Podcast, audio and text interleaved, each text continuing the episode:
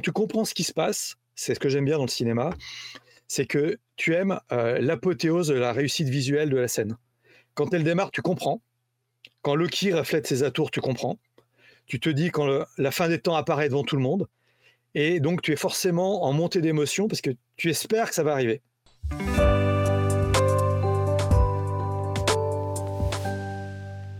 Bonjour et bienvenue dans ce nouvel épisode de la Pause Pop où je vous retrouve en ce samedi après-midi avec Romuald. Bonjour Romuald.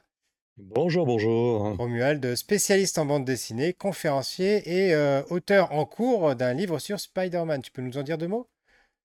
Ah oui, en fait, c'est sur la revue euh, Spidey qui est là, qui a été éditée euh, dans les années 80-85 par Lug, qui va devenir Semic et qui va avoir beaucoup de sens puisque dedans il y a une série très connue qui s'appelle Les Guerres secrètes, qui est normalement le prochain euh, grand événement Marvel, mais ça va être un peu différent. On pourra d'ailleurs en parler peut-être sur les théories par rapport à Lucky, parce que il y a des, questionnements en cours autour de qui va être le grand méchant du prochain arc. voilà. Effectivement, beaucoup de choses à dire euh, dans cette émission consacrée à la deuxième saison de la série télé Loki, donc une série télé du MCU, du Marvel Cinematic Universe. Donc euh, voilà, c'est-à-dire c'est cet univers étendu où on retrouve films et séries en rapport ben, avec euh, l'univers Marvel qui a commencé avec le premier film Iron Man et qui s'étend un peu plus que ça puisque maintenant on est dans du multivers, mais on en reparlera en fin d'émission plutôt dans la partie, mmh. de la partie spoiler. Une partie spoiler euh, qu'on va retrouver, je pense, assez vite parce que ça va être difficile euh, de pas de pas parler de cette de parler de cette série sans spoiler parce que déjà il y a des choses à dire parce que c'est déjà une saison 2, donc il y a la saison 1 avant. Euh, il se passe énormément de choses, malgré le fait qu'il n'y ait que 6 épisodes, c'est une série qui est très dense, mais qui est bien, et du coup, bah, on rentre tout de suite dans le vif du sujet. c'est super, je trouve, ces formats-là. 6 épisodes, il n'y a pas de... ça traîne pas, il n'y a pas de, de fioritures.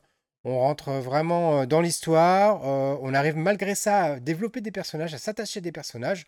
On est à seulement 12 épisodes sur deux saisons et tu arrives à t'attacher de, façon incroyable à des, personnages, alors que des fois, sur des séries qui, durent 12, 24 épisodes ou plus et plusieurs saisons, on n'a pas eu un tel attachement. Je trouve que c'est formidable. T'as ressenti ça aussi? Ouais. Ouais, alors complètement. Alors, pour, être, pour être tout à fait honnête, j'ai eu très peur. C'est-à-dire que je trouve que ce qui est à force de Lucky, c'est les personnages, qui sont extraordinairement bien écrits. Et euh, quand on a vu l'épisode 5, je me suis dit, mais il reste un épisode, et qu'est-ce qu'ils vont faire? Et je dois dire que l'épisode final m'a euh, euh, scié, éclaté, je l'ai revu. Pour moi, c'était un énorme moment. Et donc, je trouve ça bien, c'est qu'ils ont réussi en plus, ce qui est le défaut de Marvel, à avoir une montée et il y a eu plusieurs fois où on a l'impression que ça allait quelque part et on était surpris. Mais surtout, enfin là, je suis euh, extrêmement attaché au personnage et en plus, vraiment, euh, j'ai un amour très très grand pour le personnage de Loki, ce qui n'était pas forcément gagné. Et euh, avec la difficulté que ça va être compliqué quand même de suivre l'univers étendu sans avoir vu Loki. je te rejoins complètement. Cet épisode final, il est assez dingue. Il y a une fin vraiment qui est épique. Mmh. comme on en a rarement vu, j'ai envie de dire quand même. C'est même incroyable de voir une fin pareille dans une série télé finalement, parce que c'est une fin digne d'un fin d'un arc complet pour moi. je sais pas, peut-être pas du niveau d'Endgame, mais on est quand même. Enfin, ça, ça, le chatouille gentiment quand même. Hein. Il y a des choses. Enfin, il y a une. Voilà, j'en dirai pas plus, on en reparlera dans la partie spoiler. Mmh. Mais c'est quand même du, du, du, très haut niveau. Euh, alors effectivement, après on se retrouve avec des difficultés par rapport à, cette série-là. Peut-être pas forcément la série en elle-même, parce que la série en elle-même, finalement, elle, elle se suffit un petit peu plus à elle-même que d'autres. C'est plutôt elle, en fait, qui est pivot par rapport à l'univers Marvel. Euh, contrairement à des films, on en reparlera la semaine prochaine quand on fera l'émission sur The Marvels, où là c'est plus difficile pour entrer dedans parce qu'il faut avoir vu beaucoup de choses avant et ça devient, on en a parlé déjà beaucoup euh, dans d'autres émissions et je pense que ça va être vraiment le leitmotiv à chaque fois qu'on va faire une émission sur les Marvel, ça devient la grande difficulté du MCU, c'est-à-dire comment on fait pour suivre tout ça, comprendre tout ça quand on n'a pas tout vu. Et là, euh, Loki, toi, tu te positionnes comment là-dessus? Tu trouves que ça reste euh, une, série facile à, appréhender quand on n'a rien vu d'autre? Alors, pour moi, non. C'est-à-dire que euh, voir Loki sans avoir vu le reste n'a aucun sens. éventuellement, si tu as vu Avengers, simplement, tu peux comprendre qui est Loki. après, malgré tout, malgré tout, je nuance. la série, qui devrait d'ailleurs s'appeler non pas Loki mais TVA, et euh, un long parcours des personnages de la série, Loki compris. Et même à un moment, j'ai eu peur que ça soit plus une série TVA que Loki, et malgré tout, finalement, Loki va vraiment être au cœur de la série. Mais euh, tu peux voir la série toute seule, ça je conçois. Après, euh, c'est le reste de l'univers Marvel qui me semble difficile à voir sans avoir vu la série. La série, finalement, on a placé assez les personnages, les enjeux, puis c'est là qu'on découvre Kang, dont tout est auto-contenu. Par contre, dans l'univers étendu Marvel, euh, et euh, je ne sais pas ce qu'ils vont faire dans les films, mais là où on va, je vois pas où là, il va, faire, des, falloir faire des panneaux explicatifs. Et même en plus, quand on a vu la série, elle est placée chronologiquement dans les films Marvel. Cette fois, on sait où elle se trouve. Donc, euh, il y a une allusion, je ne vais pas faire plus, c'est pas vrai spoiler, mais on nous situe par rapport à Ant-Man. Et Ant-Man, donc, c'était le début du nouveau cycle. Donc, Loki se situe à l'amorce euh, de l'arc qui démarre après euh, euh, Thanos. Clairement, alors tu peux aussi considérer que c'est l'introduction du nouvel univers et que c'est finalement les autres séries ou les autres films qui sont plus dispensables et Loki qui est indispensable. C'est le socle du, nouveau, du nouvel arc. Et alors, en plus, il y a toute la difficulté qu'on retrouve dans, dans, ce type de série où on mélange un petit peu voyage dans le temps, voyage entre les dimensions, etc. Enfin, il y a des notions qui sont pas faciles à aborder, euh, qui peuvent vite euh, perdre des gens, qui peuvent vite les déboussoler. Euh, malgré ça, je, crois qu'elle essaie d'être assez, assez dictique. mais c'est sur la fin notamment, c'est pas toujours évident. Il y a des choses sur lesquelles ils sont peut-être passés un petit peu vite. Moi, je sais que sur, on a regardé avec mes garçons. Il a quand même fallu que je leur explique deux trois choses où je leur ai dit, mais là, si, il a dit ça, donc forcément, ça veut dire que, voilà, on, en parlera dans la partie, dans la partie spoiler. Euh, mais c'est vrai qu'ensuite, on parle des personnages. Euh, ils, sont, ils sont tous très bons. Moi, je me souviens, la première fois, euh, dernier épisode de Loki saison 1, quand je vois Jonathan Meyers arriver, sa prestation, elle m'avait totalement cloué le bec. Enfin, j'étais, je suis devenu fan de cet acteur directement après Loki. Je ne le connaissais pas plus que ça. Et mmh. ça m'a, il m'avait vraiment scotché. Alors après, je sais qu'il a eu des déboires avec la police. Je ne sais pas si c'est terminé. Je ne sais pas où ça en est. Je ne sais pas quelle est sa continuité par rapport à, euh, l'univers Marvel. Donc ça, on verra. C'est pas, c'est pas de, notre ressort. Mais en tant que, en tant qu'acteur, pour sa performance, il est vraiment, euh, il est vraiment excellent, quoi.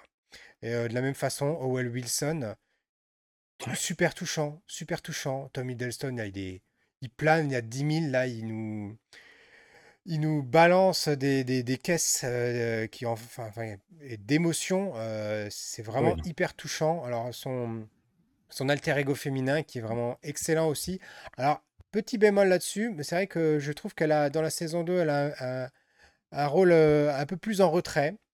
Je pense qu'il la garde pour la suite. Voilà sans, en dire trop, même là, je crois que j'ai déjà dit beaucoup trop de choses par rapport au spoiler. Je pense qu'il la garde pour plus tard euh, parce qu'on voit bien que par rapport aux autres personnages du MCU, il y a un pendant féminin à chaque fois qui apparaît euh, pour la plupart d'entre eux, que ce soit pour Hawkeye euh, ou d'autres. donc on voit bien que c'est le fait que d'avoir un Loki femme, ça peut, ça peut faire évoluer les Avengers dans un, dans, dans un sens d'une équipe totalement totalement féminine. Je te vois qui hoche de la tête, pas forcément d'accord.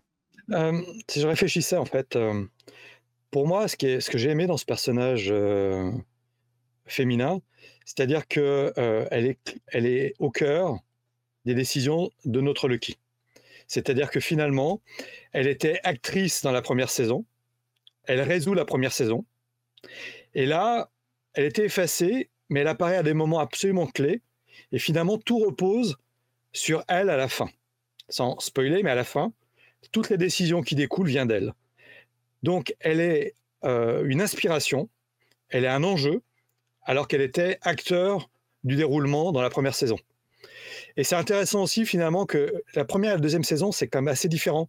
Et euh, Lucky a aussi évolué, euh, lui, dans ses, ses compréhensions de l'enjeu. On a ajouté un nouveau personnage qui est Ouroboros, et je trouve qu'on arrive à en faire quelque chose de très intéressant. Et cette série, par rapport à d'autres séries aussi sur les voyages temporels ou les enjeux, c'est une série où à chaque fois on te pose une question et on est plutôt face à l'échec de trouver une réponse. Et on a quand même tenu presque trois, deux, trois épisodes sur une histoire d'échec. Et si on va très loin, dès le début, il y a un problème, et ce problème n'est résolu que dans le dernier épisode. Et c'est quand même énorme en termes d'écriture. Et puis je me permets, parce que j'ai la parole, mais qu'est-ce que c'est beau? La musique est quand même dantesque. Et la musique du dernier épisode, il est monstrueux.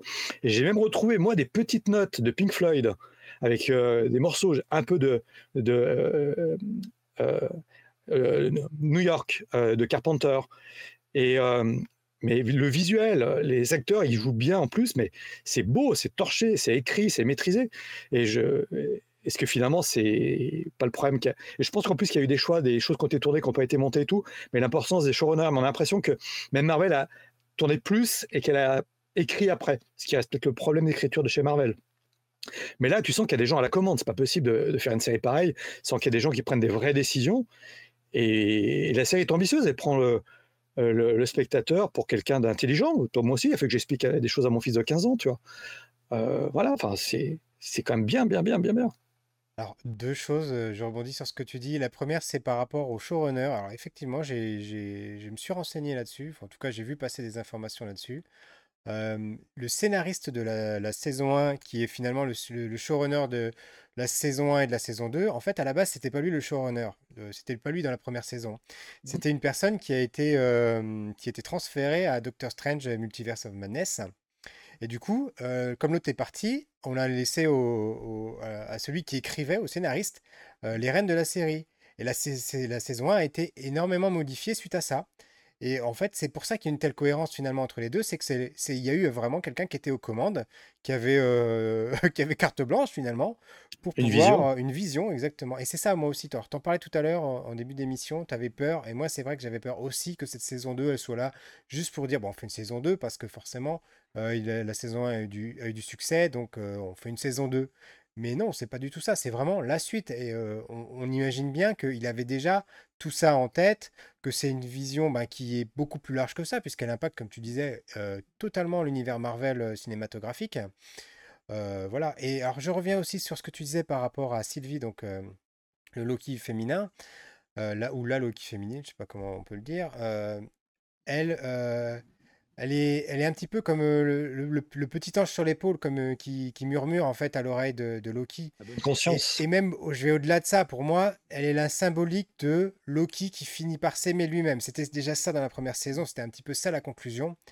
Et là, il, finit par écouter, on va dire, son bon côté, ses bonnes intentions, pour pouvoir résoudre un dilemme totalement surdimensionné, c'est le cas de le dire. Voilà. Et mmh. il nous livre comme ça une partie, et là je passe à la, partie spoiler parce que je crois qu'on va pas pouvoir tenir plus longtemps. Voilà. donc si vous n'avez pas encore vu la saison 2 ou si vous n'avez même pas vu la saison 1, on vous invite à aller à courir les voir parce que c'est probablement ce qui se fait de mieux dans l'univers Marvel. Je pense pas qu'il y ait une seule série qui lui arrive à la cheville. voilà, il faut vraiment, il faut vraiment courir la voir. Pareil pour toi, Romu Oui, oui, puis bon, pour moi en fait c'est un, c'est une histoire en 12 parties. C'est-à-dire que là, on a vraiment quelque chose qui est écrit avec une construction, une, dramaturgie. la deuxième saison démarre exactement sur la première. L'évolution des personnages est quand même permanente. C'est-à-dire que là, tu vois vraiment une évolution. Et ce qui est vraiment intéressant, c'est le Lucky qu'on retrouve n'est pas du tout le Lucky du départ, et même le Lucky, finalement, euh, va devenir celui. Euh, dans l'univers Marvel, Lucky maintenant n'est plus le dieu du mensonge et de la tromperie, c'est le dieu des histoires. C'est Lucky qui finit par avouer que ce qu'il a le plus peur, c'est d'être seul, et il faut jamais oublier que Lucky est quand même plus ou moins un enfant abandonné, puisqu'il a été euh, récupéré par Odin, il est rejeté tout le temps. Et il va devoir faire la chose qu'il redoute le plus au monde, c'est de devenir seul. Il se transcende avec les autres, à la fin, euh, on spoil complètement. Il y a un problème, c'est que quand on a tué euh, celui qui demeure, c'est-à-dire le Kang d'origine, ça détruit l'univers. Et Loki va essayer d'intervenir et tout ce qu'il fait échoue. Il échoue et on découvre que Kang, en fait, n'est pas mort et depuis le début, il contrôle tout ça. Et que le dernier épisode nous laisse la seule solution qui est de tuer Sylvie. Et il y a une scène incroyable où Loki va aller voir euh, Moebius pour lui demander comment tu fais un choix. Et Loki va faire le seul choix qui est possible, c'est-à-dire il va devenir le nouveau, celui qui demeure, avec une image quand même dantesque où il réunit les fils temporels, il est détruit, et la dernière image, on peut voir ce qu'on veut, mais c'est Hydrasil, c'est l'arbre vie. Et on a un Loki qui finalement est au cœur du multiverse maintenant. C'est le dieu de tous les dieux, c'est le dieu de tous les univers. Et cette fois, on se posait la question de savoir si le multiverse est ligne ou pas. Là, on nous dit clairement qu'il s'est passé quelque chose à côté de l'univers 616 avec l'apparition d'un variant, et donc on cite clairement Ant-Man. Donc là, pour euh, moi, je me disais, bah, il y a les multivers, à côté, il y a la lignée temporelle. Là, ils nous font clairement comprendre que c'est à peu près la même chose. Donc après, j'ai du mal à comprendre comment ils vont faire avec les incursions et tout. Mais voilà, on a un Loki qui est devenu l'être euh, quelque part le plus puissant et le plus contemplatif. C'est devenu comme le gardien qui regarde ce qui se passe. Et, là, en fait, on se retrouve avec. Euh, c'est marrant parce que finalement, c'est une sorte de conclusion. Et on se demande comment justement ils peuvent enchaîner avec ça, parce qu'il est censé être euh, celui qui demeure à la fin des temps, omnipotent. Et on va se demander mais comment cette difficulté va, va, va arriver? Alors, Là, là où en fait où, j'imagine que ça va évoluer, c'est que finalement, euh, ce, qui risque de se passer, c'est que les Kang qui pensent pouvoir gérer juste avec le TVA, ils vont pas réussir. Ça va être une tâche qui est beaucoup trop. Attention, ils ne savent pas que le TVA existe au départ. Ouais. Ils, ils nous ont même dit qu'au départ, à la fin, ils nous disent que les Kang n'ont pas conscience que le TVA existe. ça. Les Kang, en fait, on peut imaginer que chaque Kang va essayer de devenir celui qui demeure. Donc, tu vois, c'est comme si chaque Kang était sur la lancée, puisque là, on peut lire le film, hein, la série est avant Ant-Man. Donc c'est avant le Conseil des Kang. Et on peut imaginer que c'est au moment du Conseil des Kang qu'ils prennent conscience qu'il y a plus d'enjeux que ça. Effectivement. Et, euh, mais c'est par rapport à la TVA en fait que je parlais. C'est ce que je veux mm. dire, c'est que eux, ils savent justement ce qu'ils doivent faire. Leur mission maintenant, mm. c'est de, euh, de, gérer les Kang et de les empêcher de devenir, euh, ben voilà, celui qui demeure. On le voit d'ailleurs avec la, la, scène où, où il y a Victor Timely qui ne reçoit pas euh, les instructions de la TVA, donc qui ne devient pas euh, voilà, le, un, potentiel variant. On voit donc après, pareil, la, notion par rapport à Ant-Man et ce qui se passe dans, le, dans le film de Quantum Mania. Il y a une petite allusion à ça. Et on peut imaginer que finalement Loki, alors là on verra, là on est dans les conjectures, mais est-ce que Loki finalement, là, là d'où il est, il sait pas déjà comment ça va se terminer, il sait pas déjà que finalement ils vont réussir à battre les Kang et que son sacrifice était obligatoire ou pas? On verra en tout cas ça, on, on peut on peut pas savoir, c'est beaucoup trop tôt. Mmh. Euh, j'avais autre chose à dire, je sais plus. Je te, je te laisse la parole. non mais je me disais, tu vois, dans l'univers d'essai, il y a ce qu'on appelle le spectre. C'est ce personnage qui s'incarne, qui vient pour euh, euh, faire justice dans l'univers d'essai. Et je vois un peu Loki peut-être comme ça, c'est-à-dire est-ce qu'il vraiment il va intervenir ou il est juste là pour permettre au, flux d'exister et éventuellement élaguer ceux qui sont dangereux? Donc ça peut être un terrible Deus ex machina, c'est-à-dire qu'ils ont la possibilité de faire intervenir Loki en permanence si vraiment le danger était trop fort, ce qui est une facilité scénaristique, ou au contraire, en le mettant là, ils le neutralisent totalement. Et par rapport à Kang qui manipulait pour euh, stabiliser euh, une seule ligne, le qui juste là pour vérifier que le libre arbitre existe. Et si le libre arbitre existe, ça veut dire qu'il n'interviendra jamais. Alors c'est là-dessus que je voulais rebondir justement. Merci de, me le remémorer, Romuald. Le libre arbitre, on a donc cette scène mémorable, vraiment dantesque, épique. Je je trouve même pas les mots, où on voit Loki donc qui monte les, escaliers qui se créent lui-même pour arriver bah, à l'endroit où il y avait le, trône de celui qui demeure et devenir en fait le nouveau celui qui demeure, qui s'occupe de, la gestion de ses lignes temporelles, comme tu viens de le dire. Et là, il, il y a des cornes qui lui poussent. Des cornes qui lui poussent, le libre arbitre, il devient en fait le diable, Lucifer, en fait, c'est en quelque sorte, c'est ça. D'une certaine façon, c'est comme ça qu'il est souvent euh, dépeint par rapport, mmh. par rapport aux, aux, mythologies et aux interprétations que font qu'on peut avoir de Loki. Non? Alors moi, j'ai plus vu le fait que Loki laissait tomber ses habits euh, d'humanité et qu'il redevenait un dieu. Il redevenait le dieu Loki tel qu'il est fait, avec sa cape. Ses habits humains, quand il monte, sont déchirés par le flux temporel.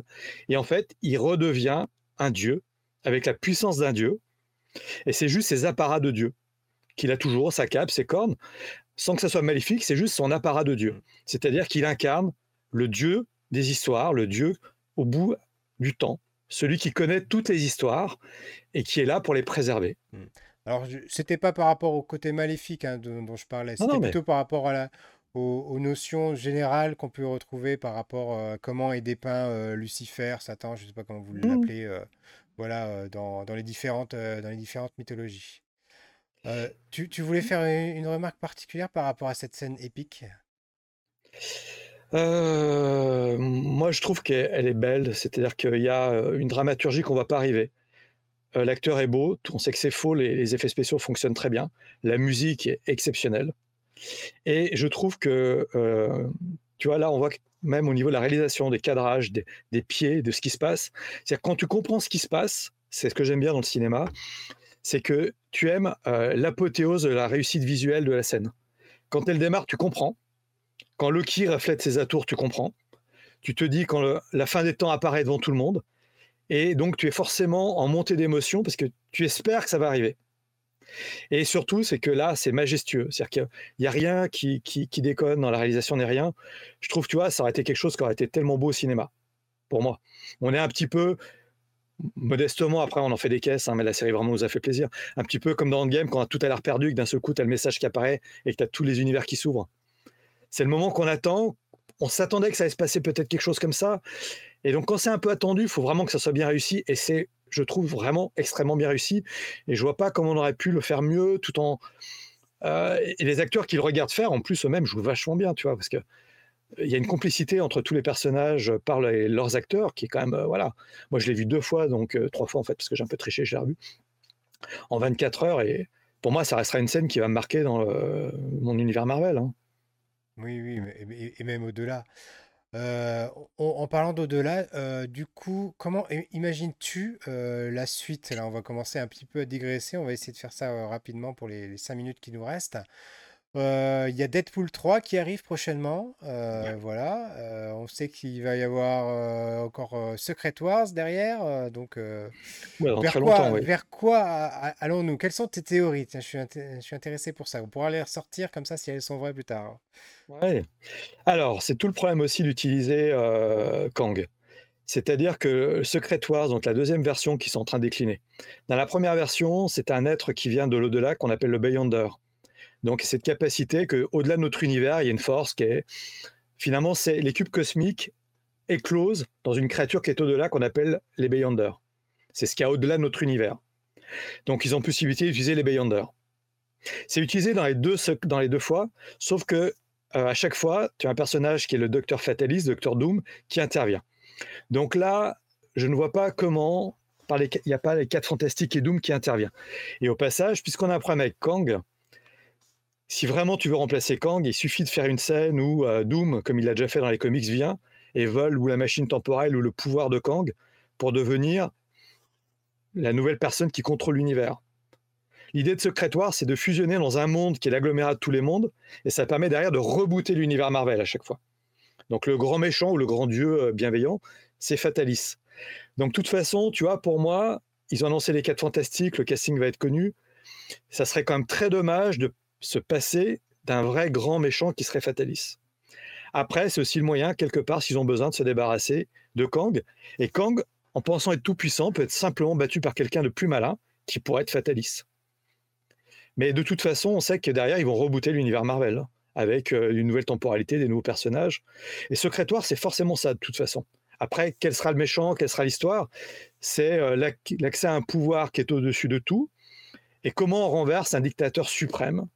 Et quelles sont les conséquences derrière? Et pour parler des conséquences et toutes ces suites, ben, on sera là, fidèle au poste. Euh, je te remercie Romuald d'avoir euh, passé cette émission en ma compagnie. Je remercie Cowboy Étoile qui est venu dans le chat euh, nous dire un petit bonjour. voilà, et puis en ce qui nous concerne, ben, on vous donne encore rendez-vous la semaine prochaine pour un nouvel épisode de l'univers Marvel, puisque ce sera avec The Marvels. Voilà, que je vous conseille déjà d'aller voir, hein, parce que pour vous faire votre avis, ne serait-ce que ça, et parce que moi qui ai déjà eu la chance de le voir, contrairement à Romuald qui je sais va aller le voir ce soir, eh ben écoutez, je m'attendais à rien, je m'attendais même à être déçu et j'ai été agréablement surpris et donc on sera là, Romuald et moi, la semaine prochaine pour vous en parler. Voilà. Bye bye Romuald, salut à la semaine prochaine. Ciao, à la semaine prochaine. Merci Cowboy Étoile, ciao. Ciao, ciao.